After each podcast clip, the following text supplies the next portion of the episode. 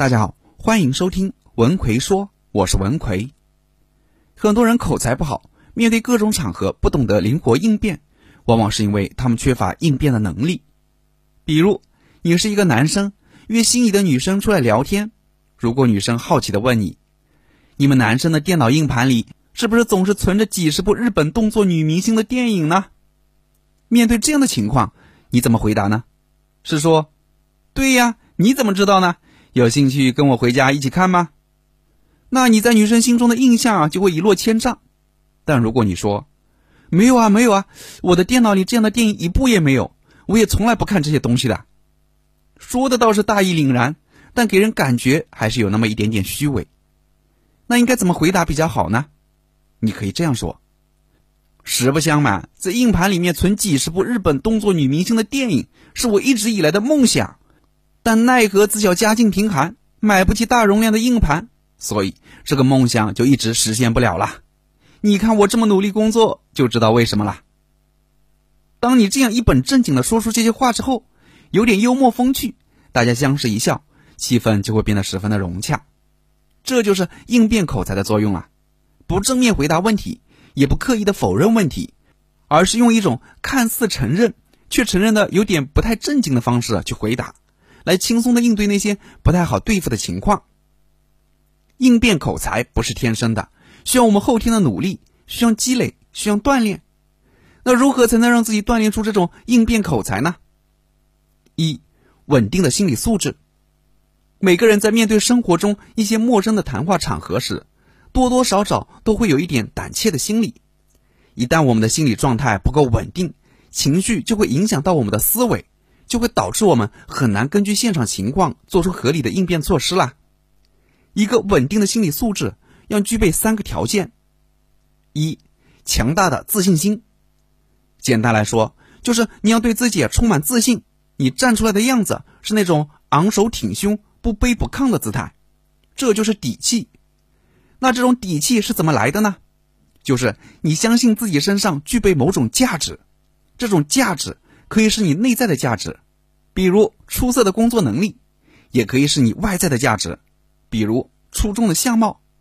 只要你能够找到自身的价值点，你就能够让自己自信起来。如果找不到的话，那你就要努力培养和提升自己了，从内到外让自己变得更好。至少要有一个出众的地方。当你对自身的价值越认可，你就会越自信。二，承受挫折的胆量。就是你能不能勇敢的面对挫折？这个世界不可能事事都会顺着我们的心意，总会碰到这样或那样的挫折。那你有没有胆量去承受这些挫折呢？如果你缺乏这种胆量，就需要做一些自我突破的事情了。做你没有做过的事情叫成长，做你不愿意做的事情叫改变，做你不敢做的事情叫突破，做一些你舒适区以外的事情，让自己获得不同的经历。你对于外界变化的挫折承受能力就会慢慢的加强了。三、控制紧张的能力，紧张是人的本能反应，这是我们无法改变的事实，但我们可以尽量控制自己的紧张情绪，让紧张情绪保持在合理的范围之内。怎么做呢？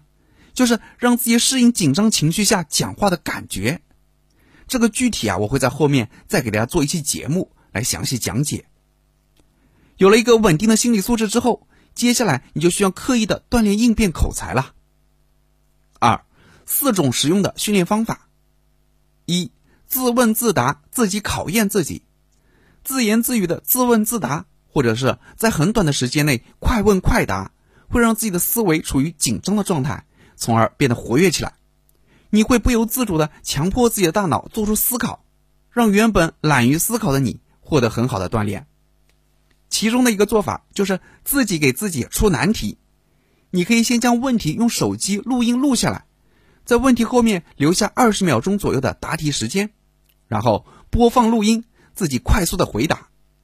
具体的问题你可以自己去写，这里我也给你举一些例子。你曾做过最开心的事情是什么？为什么是最开心的呢？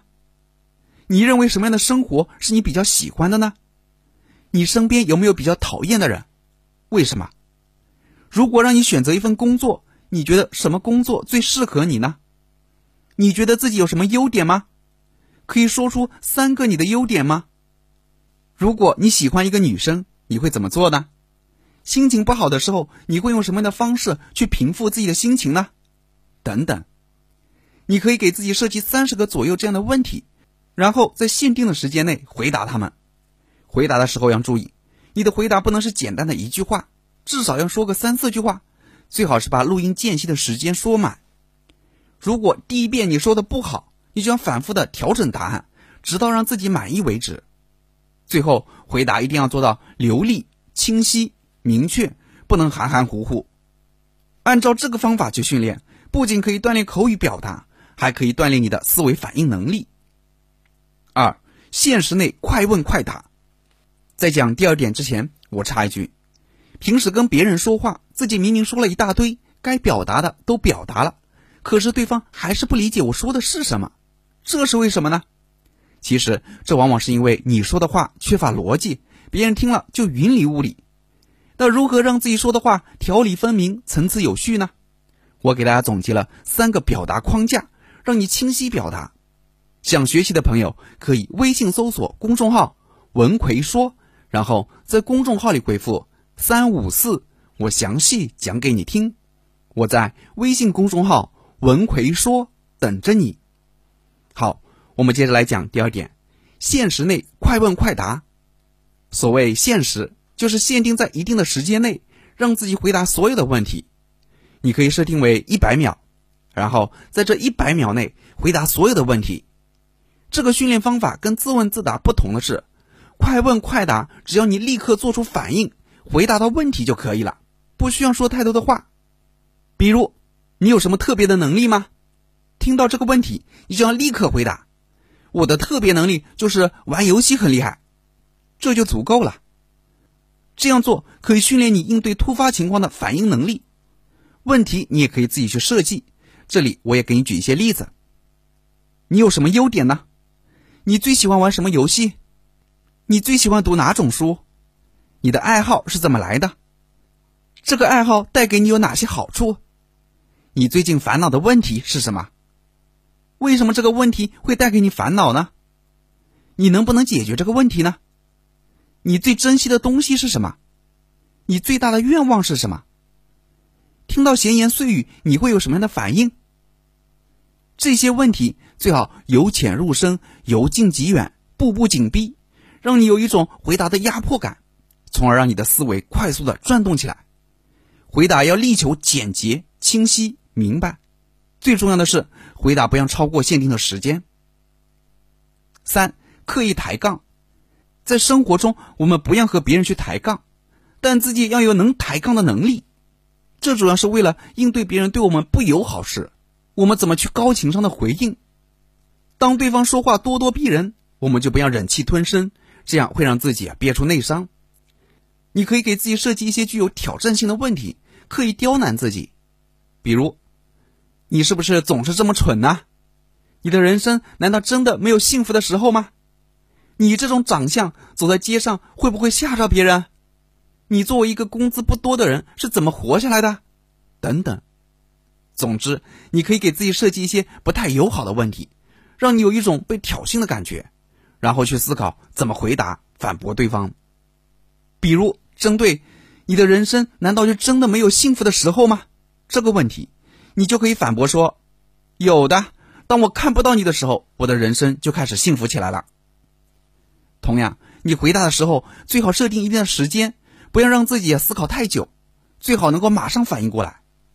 比如一开始的时候，你给自己十秒钟的反应时间，慢慢再缩短到五秒，再缩短到三秒，到最后立刻反驳。在回答的时候，如果你认为自己的回答不错，就要思考这种回答方式可不可以复制到其他类似的问题上。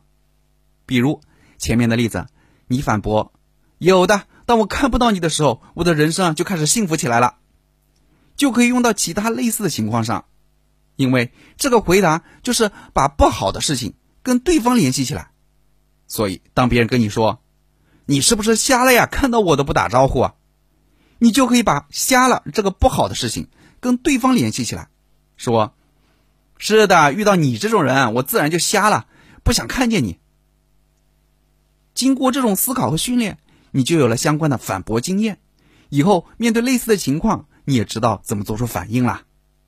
四避实就虚，迂回应答。所谓避实就虚，就是遇到不好回答的问题，不用正面回应，而是采取迂回的方式去回答对方。就像开头的例子，就是属于这种。当你遇到不方便直接回答时，你就可以绕开话题的焦点，用迂回的方式巧妙的表达自己的意思，从而模糊话题的风头。比如，女生问你：“大家认识这么久了，你什么时候请我吃饭呀？”即便你真的有意请对方吃饭，但为了避免让对方觉得你是一个老好人，有求必应，你可以用避实就虚、迂回应答的方式去回答对方。比如，听到你这么说，看来我们的感情已经发展到很深厚的地步了。那我请你吃完饭之后，是不是可以一起去做一点让我们两个人都流汗的运动呢？女生肯定会惊奇的问：“你想干什么？你脑子里在想什么呢？”你就可以一本正经的说：“一起去跳跳广场舞之类的呀。”你在想什么？好了，今天主要给大家讲了一些关于锻炼应变口才的方法和技巧，希望对你有所帮助。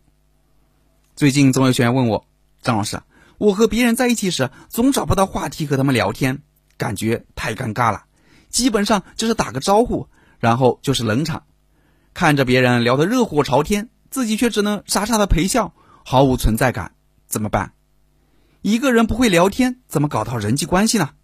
所以，针对这种情况，我最近出了一个绝密聊天术，让你跟任何人都聊得来的课程。主要就是教你如何与别人快速的聊起来，包括怎么找话题，怎么找到对方感兴趣的内容，让你在任何场合跟任何人都聊得来。想学习这个课程的朋友，可以微信搜索我的公众号“文奎说”。然后在公众号里回复“聊天”就可以了。我在微信公众号“文奎说”等着你。